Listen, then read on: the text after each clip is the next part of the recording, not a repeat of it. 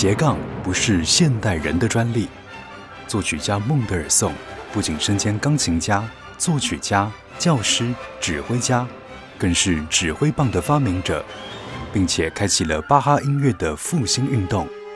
同时，他还是冒险家、旅游达人和水彩画家。想知道音乐家究竟如何十八般武艺样样精通，而且样样不稀松吗？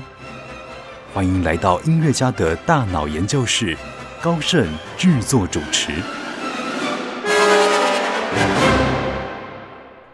欢迎来到音乐家的大脑研究室，我是研究员高盛。我们的节目在每个星期六的早上十一点，在 Bravo FM 九一点三为您播出。那我们这个节目有一个特别的企划，就是跟北艺大的 MIT，就是影像与音乐的跨域学程做一个合作。那有不同的同学来跟我们分享他们在学校的一些学习。那今天我们很开心，也来到北艺大的很棒的录音的场地，然后也有。从这个 MIT 学生毕业，现在在担任助教的 Jimmy 帮我们做整个的录音工程。我们觉得就是在这个学程里面看到同学可以有很丰富的学习。那今天主要是要邀请同学来谈谈这个配乐的主题哦。那我们现场有几位同学，请自我介绍一下。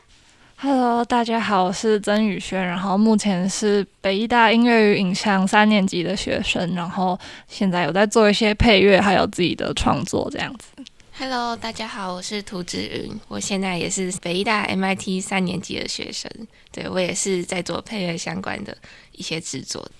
Hello，大家好，我是蔡泽成，然后一样是 MIT 三年级的学生，那目前也是如前面两位，就大概就是做一些配乐相关的制作，跟还有一些自己的创作这样子。好，大家好，我是何兆峰，然后我也是 MIT 三年级的学生。那我目前跟前面三位一样，也是同样做配乐相关的工作。那我们今天的召集人是宇轩嘛，对不对？好，为什么邀请这几位同学一起来？其实大家也可以简单讲一下，你可以讲一下你为什么要邀请他们。那等一下大家也可以讲一下，原来你们呃主要学的是什么，然后进到这个学程有些什么不一样的学习和收获。好，就是我觉得，就是我今天邀请到三位，都是在 MIT 的时候，就是他们大家都会有一些配乐啊，或者是会自己去找一些像是跟于游戏或者是一些剧场，然后一些。呃，短片或者是关于一些比较地方特色相关的，就是不只是就是单纯的配乐创作，是每个人都有自己去找到自己想要做或者是喜欢做的面向，然后去创造一些比较不一样然后有特色的音乐。然后我觉得这是大家就是可以跟大家分享，就是很特别的地方，这样，所以邀请了他们三位来。那要不要请子云先讲一讲你原来？进到这个学习之前，你你学的是什么，或者对自己的期许是什么？那进来之后，哎，有没有一些新的发现？呃，我以前都是音乐班，就是从音乐班上来的，然后就到大学就想说，我以前是拉小提琴，然后也对创作很有兴趣，这样。然后进来之后发现，就其实学的很多东西都跟音乐班有一些是相同的，但也有很多的不同，这样。嗯，比较不同的是哪些课程？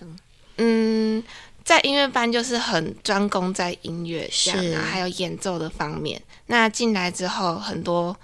像是很有那种创意专案之类的课程，我们会需要有很多天马行空的想法，然后去制作不同的专案。这样是这个很特别。对，我在高中的时候就是普通高中的普通班，对，所以。就是那时候，少廷老师有来我们高中，就是开一个讲座，就是有关于 MIT 学程的讲座。然后我看完就想说，哎，我可能会有一点小提，我会一点小提琴，然后也有稍微会一点乐理。那想说，那就试试看报考看看，如果没有上，那就往其他路走。对，然后很幸运的就是有被教授们看见这样子。那我进来之后，就因为我之前是普通班嘛，所以我学到就是在。大学学到的东西基本上都是我高中以前完全没有碰过的，除了基本的音乐编创以外，我还有接触到了音效设计，然后还有录音啊，就是乐器录音之类的，然后还有包含像是子云刚刚讲的子英老师的创意专案，我觉得他带给我最大的收获，就是你要怎么在有创意的点子跟务实的行动上面去做平衡，然后其中的拉扯非常重要。对。大家好，我是赵峰。然后我的话，我是从国中开始读音乐班，然后高中我们我是参加管乐团这样子，然后一直以来我都是以乐器来跟音乐来做连接这样。是。然后因为其实升大学的时候，其实不知道要走哪个方向，所以就我会的就音乐，所以我就找看大家音乐科系有哪些，然后就很有荣很荣幸的人到来到 MIT 这样子。然后我觉得最大不同是因为我之前是用乐器来认识音乐，但是现在我进这个学习之后，我是用软体，发现我用可以用程式做音乐，然后觉得这很神奇的地方，只要按几个键就会有不同声音出来，就不用在现场吹这样子。然后再我比较跟之前比较不一样的是，我认识了录音这样子，因为之前。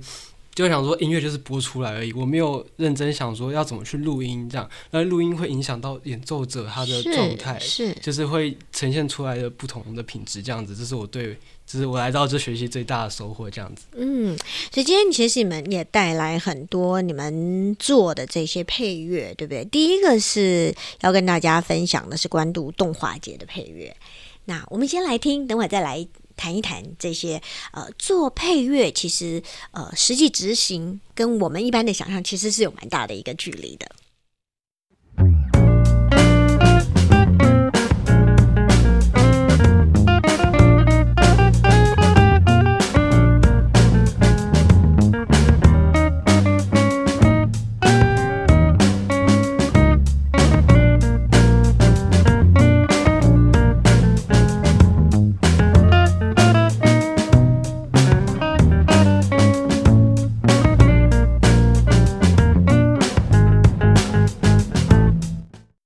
其实我想，今天大家有机会来听到北医大 MIT 的这一群大三的同学来分享他们在呃做配乐啊。那大家常常想配乐这件事情，理想跟认知跟实际执行其实会有很大的不同，对不对？那像刚才我们听到这个关渡动画节的配乐，那其实呃，要不要请宇轩谈谈，就是在做配乐的时候，其实你们是怎么样？去进入这样子的一个工作，我觉得做配乐最重要的地方就是你要去理解那个在创作画面的人想要说的故事是什么，然后呢，去试着跟对方达到一个共感之后，才可以创造出对方心里所想的那个音乐。然后我觉得就是靠，就是我们平常。自己的经验的累积，然后或者是我们要去多方的摄取，就是我们会去看更多不同种类、不同就是元素的东西，然后要怎么把它结合在一起，然后去创作一个就是在音乐还有影像上面可以有一个共同语言的音乐。然后我觉得这就是做配乐的时候我们最重要的事情，这样也是我们在学习的。嗯，那当然除了你刚刚讲的这个是发想的部分，然后接下来是会需要有一些执行面。那比方说，呃，我们就举个例子，像比方说，像你们是跟呃这一些动画，我看你们有很多的是动漫动画，或者是也有一些设计，甚至有时装走秀等等啊，这些很配乐的范围其实是很广的，对不对？那应该也有不同的需求，对不对？嗯嗯。那像刚刚比方讲到的这个动画，或者是你们你们有学校有动画系嘛？哈，那这个部分会不会也有一些特别要注意的事情？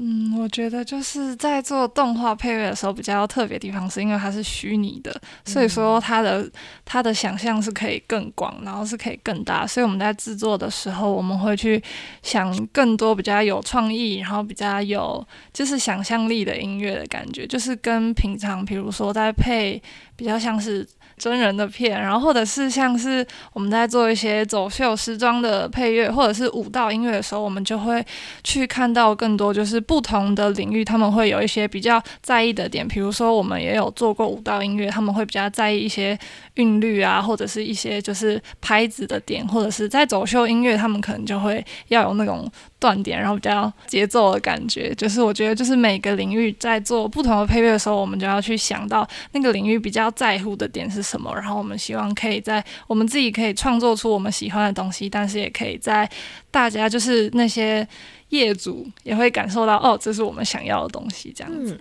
所以其实配乐的学问很大，对不对？因为每一个呃对象的需求是不同，然后那个每一个不同的，就像讲业主他的有自己的特性跟特色，嗯，所以其实包括比方说像呃，无论是动画，无论是像你要为时装走秀，甚至比方说有一些影片啊，它是不管是纪录片或者甚至电影啊，这些配乐呃所要。的一些元素也是很不一样。那刚才赵峰有讲到配乐的这个实际去执行，你说有一些时候是按几个键，是跟科技结合吗？你要不要讲一讲实际操作的这个部分？让你有没有一些什么特别的经验？实际操作的经验的话，就是呃，因为之前都是要。对啊，我在管乐团里面，那我要去熟悉每个乐器，就是像是我要熟悉呃竖笛按键、长笛的指法这样子，我才能够学会吹那个乐器。但是以现在我们创作音乐来讲，我们只要电脑有个键盘，我们其他就是以钢琴的方式弹奏，就是可以去演奏那个乐器，就不用就可以突破之前像是有乐器之间的隔阂，然后我们就可以加更多元素进来我们配乐里面，让我们的配乐更丰富、更完整这样子。嗯，所以其实在这个过程里面，就是你。也不见得需要真的找一堆乐手来录音，但有时候也会有这种状况，对不对？所以是针对不同的制作，可能预算不同，或者是形式不同，对不对？就会有不同的方式呈现。所以其实对你们来讲，配乐应该是一个很有趣也很有挑战性的一个科目吧，对不对？要不要多分享一下？配乐嘛，配乐非常的有挑战。嗯，就因为你会收到很多不同风格的画面过来，而且你画面一进来，你是如果业主什么都没讲的话，你就完全不会知道你那个画面的声音。就是你就这样看，就等于是看一部影片，然后把影片按静音这样，然后你要再把那个影片就让它更有丰富性，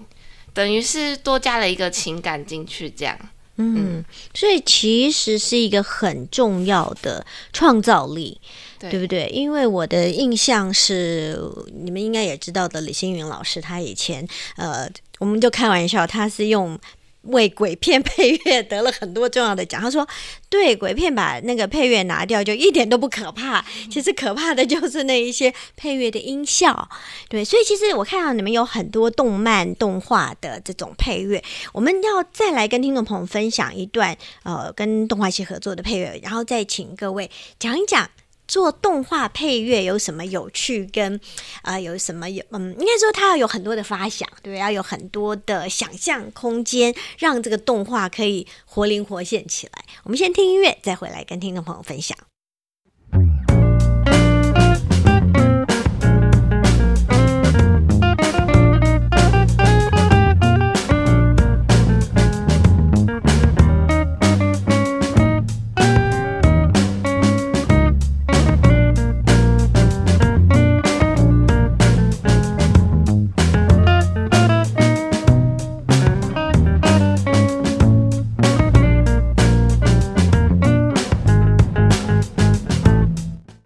我们今天很开心能够来到北艺大，跟北艺大的 MIT 学成的啊几位大三的同学哦，这个影像跟音乐跨域的学程。那特别今天这几位同学都是比较在配乐这个领域有很多的涉猎。那呃，我们听到好多跟动画有关的呃这个配乐，要不要谈谈？呃，你们几位都有参与这些动画的制作吗？要不要讲讲这个过程跟你们的发想，好不好？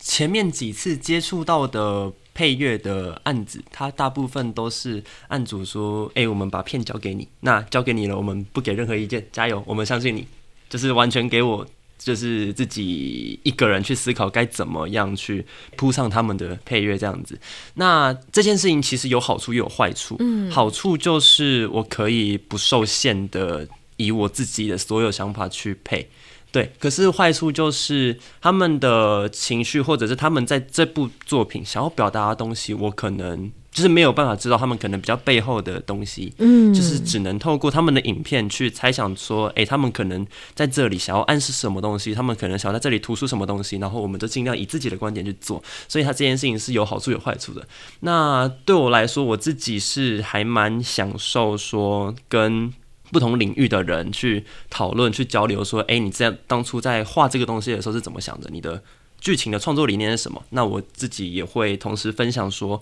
诶，我为什么会这样子配？是因为我可能看到这个角色他做了什么事情，或者是这个角色他的表情上有什么变化。对，就是我会很喜欢去跟各个不同领域的人去交流，说这件事情，嗯，对的产生。那你们会不会看到画面？因为动画就是很丰富的想象力嘛，那脑袋里就会已经有一些旋律。有常常会有那种，就是一看到这个动画就觉得啊，就是要配这个风格的这样。但有时候也会遇到什么业主就会说，没有，我觉得不是这个风格，然后就可能要大改这样子。是，所以在这个过程里面，可以同学可以分享一下有一些什么难忘的经验，或者说哇，觉得自己可能也是有被挑战到，但是就有很好的激发潜力。呃，就有一次我接到了一个案子，他那个时候刚开始给我的时候，完全是黑白的画面，就完全没有画面。然后那个时候我就先为那部动画做一个简单的配乐，这样。然后结果要做第二版的时候，他们加上了颜色色彩，然后我就突然灵感涌现，就感觉要跟那个色彩非常的有关联，然后就整个配乐也都大改这样。嗯，所以感觉配乐。就是跟颜色颜色的联觉吗？嗯，视觉的一个刺激，对不对？对，嗯，对，所以其实蛮有趣的，就是一种，也是一种无感。赵峰，音乐很有趣的地方是在于，就是像是子云刚刚前面有讲说，就是你把影片的声音关掉，然后还有像老师刚刚讲的，就那个恐怖片的音乐关掉，你会就是不恐怖了，那个情绪就没有那么多了。那我们音乐就是把那个情绪。加在那个影片里面，让那整个更丰富。然后有些不同的音乐，也可以让整部影片有不同的感觉、不同的感受，这样子。所以说，我觉得音乐很重要的地方。然后在接动画配乐的时候，就像是这次这次的关注动画节的合作，然后就是动画那边给我的那个影片呢，它是非常跳痛的。可能上一幕在开心的吃饭，下一幕就跑到在跟人家打架，然后下一幕在跑堂这样子。所以这个是对我来说蛮有挑战。那个中间。情绪转换的衔接对我来说是比较困难的，这样子。不过我想各位都有学音乐的背景，其实很多时候诠释音乐，它也会碰到这种情绪起伏很大的，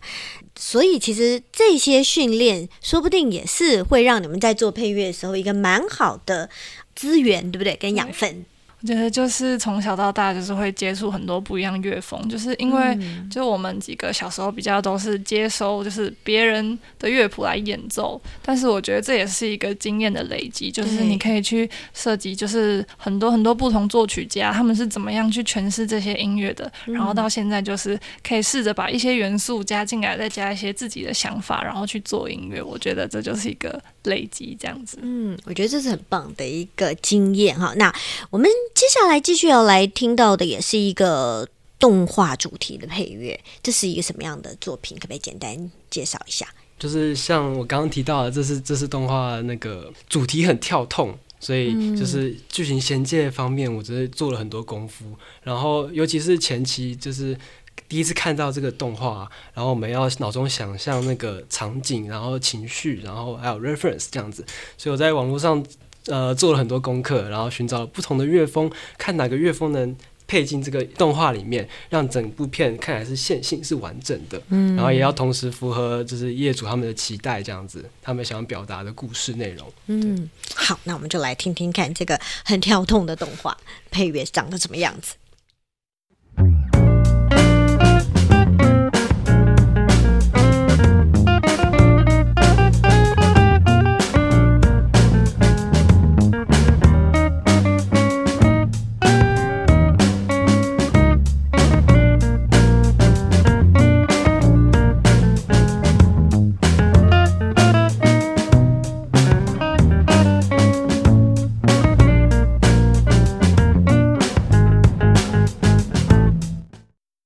到音乐家的大脑研究室，我是研究员高盛。我们的节目在每个星期六早上十一点，在 Bravo FM 九一点三为听众朋友播出。那今天我们也很开心，我们这一个系列是和北艺大的 MIT 学程合作我们今天邀请了四位大三的同学，特别针对了呃配乐这个领域。其实我想，你们的世代其实呃，我们刚才上半段比较多是针对动画嘛，哈，你们其实应该从小也看了很多的动漫动画，对不对？这些音乐除了你们学音乐的背景，这些音乐的配乐会不会也成为你们的一些养分？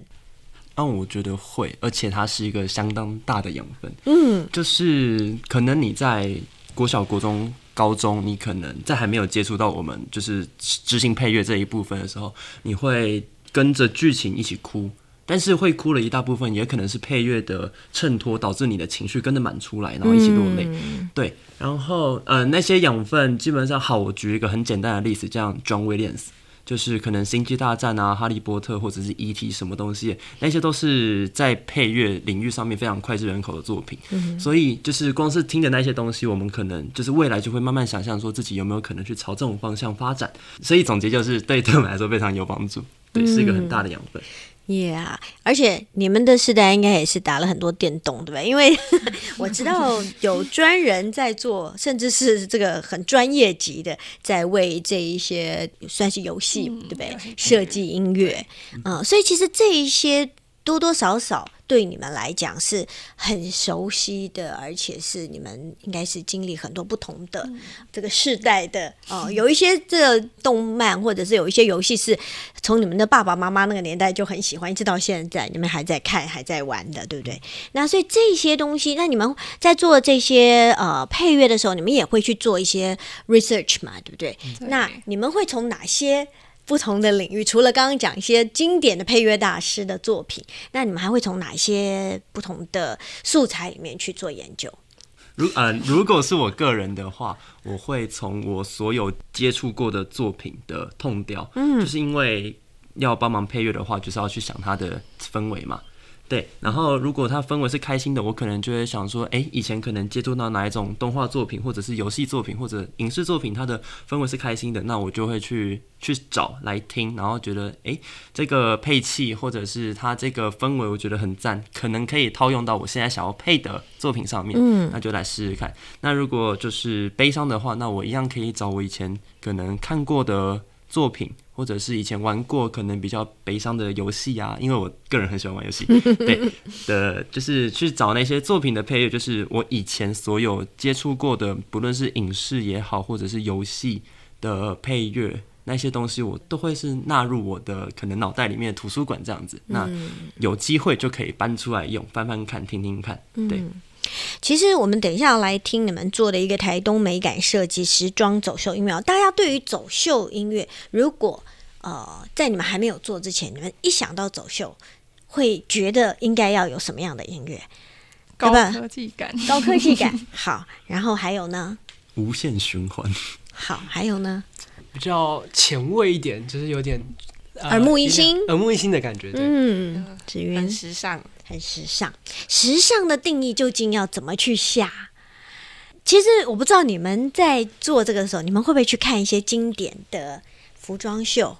的影片？比方说每一年的米兰服装秀、巴黎服装秀、纽约时装周，你们会不会去看看他们时装秀究竟用些什么音乐？或伦敦的有没有？你们我们那个时候，因为这是配合，就是 MIT 有一个，就是跟台东的丰田国中。去合作的一个计划，然后就是我们是跟那边的学生一起，就是会有就是北医大专门就是剧场设计系服装设计的老师去带小孩做衣服，然后我们是带着小孩做音乐，就是因为我们是编创类的，然后呢，就是因为还有我们会去参考就是一些时装周里面的音乐，但是又加上他们是台东的原住民流行音乐班，所以说我们去加上一些就是他们在地的元素，还有小孩亲自唱的歌声。程，就是我们会有一些就是比较特别的结合，就是希望可以在就是比较时尚感啊，然后比较就是比较酷炫的音乐，但是结合上了台东在地的特色，这样子。其实这是很棒的想法。那刚我觉得各位讲的那一些跟时装要做配乐都有，但是他们也有时候认为复古也是一种时尚，所以你们把原住民的元素加进去，然后因为是小朋友，所以这个就是很能够呈现他们要做的一个 image，对不对？所以其实做这个过程应该也蛮好玩的，对不对？对。可是又要 catch 到一些像你们讲的，呃，走秀又有一些特别的节奏感。对不对？那你们都有参与，然后也都有看到这个走秀吗？对，那个走秀其实就是又有另外就是以前 Impact 居米助教，就是我们学长的同学，然后他们是以前有一些走秀的经验，然后他们也去教那群小朋友要如何走台步，所以是小孩亲自穿着就是他们自己做的服装，然后用他们跟我们一起做的音乐，然后在台东的那个铁花村那边，然后去做一个走秀这样子。哇，所以这个 Impact 的学程是。实在是很有趣，它就也是一个 project，对不对？也是一个企划案，配乐是其中的一环，然后设计你们结合不同的领域一起来合作。那我们就赶快来听听这个精彩的时装秀的配乐。讲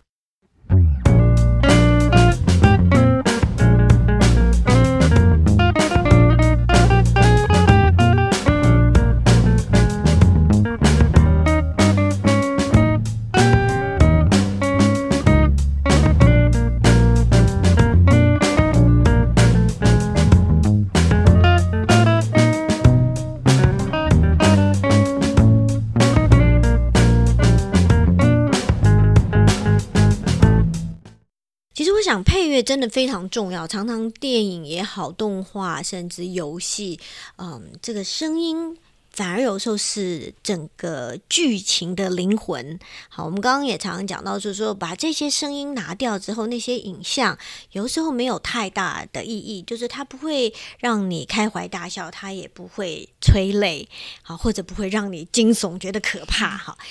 所以其实配乐真的真的很重要。所以你们几位在这个配乐的学习过程里面，我们刚刚也听到你们有很多不同的经验嘛。哈，那其实今天最后一个要分享的，也是一个很特别的 project，要不要介绍一下？就是我们有一个总招，他向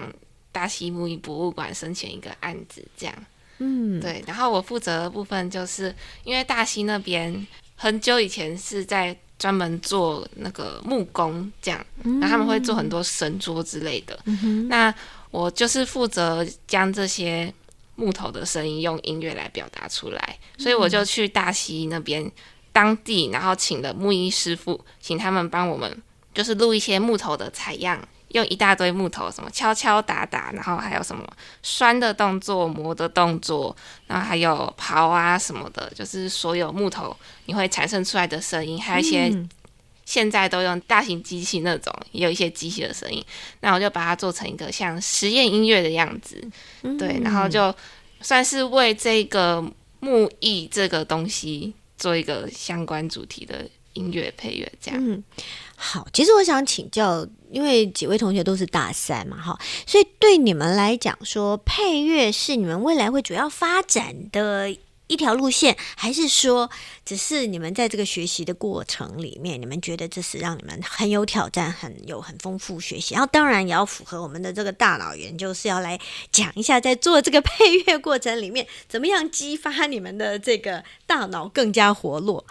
要不要从我们的召集人开始？我觉得配乐是，我觉得就是很酷，然后以后也会想要试试看，可不可以继续走下去的路。因为我们在做音乐的时候，我觉得最会用到大脑的地方，就是你脑袋里有一个你觉得要配给他的声音，但是你不知道那个是什么，然后你就要一直想，着到底是什么声音？然后或者是有时候有一些音效，就是可能是你在吃饭的音效，但是你可能其实上是要用水或者是用什么去达到那样的效果，就是其实是跟。我们真正看到的样子不太一样，那脑筋急转弯哈，对，就是可以去发现说，哎，原来这个声音可以配在这里的这个感觉。配乐对我就是，其实像是我们学系有到那个呃创意专案，然后就是这堂课让我学到很多，然后我之后未来可能也会以配乐为基础，然后去。跟其他东西合作，像是游戏啊，然后各种其他专案之类的。然后目前我是对游戏是蛮有兴趣的。然后我在制作，呃，因为呃上学期创业专案我也有制作游戏，但我也有参与一点呃游戏玩法，然后还有一些音效的那个助理这样，然后帮忙听一下的感觉怎么样。但我觉得音乐去跟其他不同的专业合作是其实是蛮有趣的一件事情，让那个让这这些作品富有活力，这样子是很重要。那志云，呃，我觉得我应该未来也会往配乐这个方向走，这样。那如果要跟脑力激荡有关系的话，就是其实很多场景像是画面啊，你会它会刺激你去想我要怎么样设计。声音或设计这样子的呈现，对不对？就是声音跟画面是相辅相成的。对，而且其实你平常看影片，就是你平常看已经有声音的影片，你并不会特别去想它应该会是什么声音。是对，所以如果你刚拿到一个新的完全没有声音的影片，你就要重新从你的脑袋里面挖掘你所有听过的声音，这样去为那部影片做搭配。嗯，好。那，泽成，嗯，我未来确实会蛮想走配乐这条路的。那它同时确实也是在我的人生规划之一。那我还有另外一条走的路，跟配乐有点像，就是音效。那我目前是打算这两者双栖啦。哇，对，好，很有企图心。谢谢。嗯，那有关大脑的部分的话，我觉得它每一次碰到新的东西，它对于我的大脑来说，它都是一个很。超越极限的东西，很超越极限的想象。嗯，我的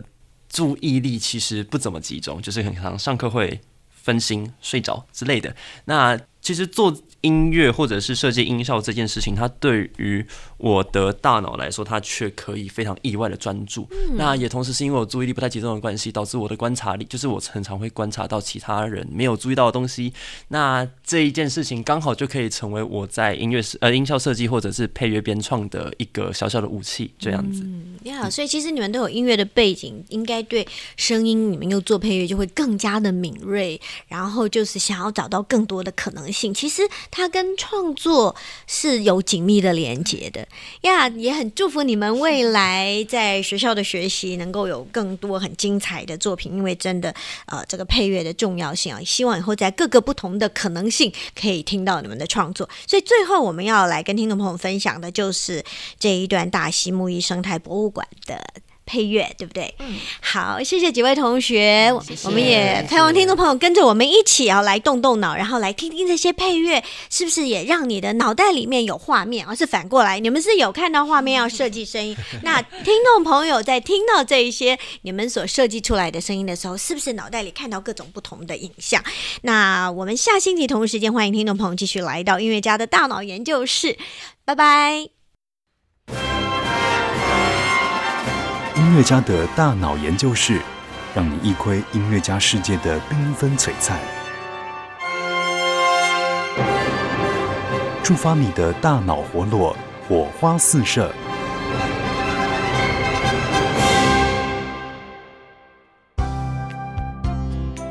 本节目由文化部影视及流行音乐产业局指导播出。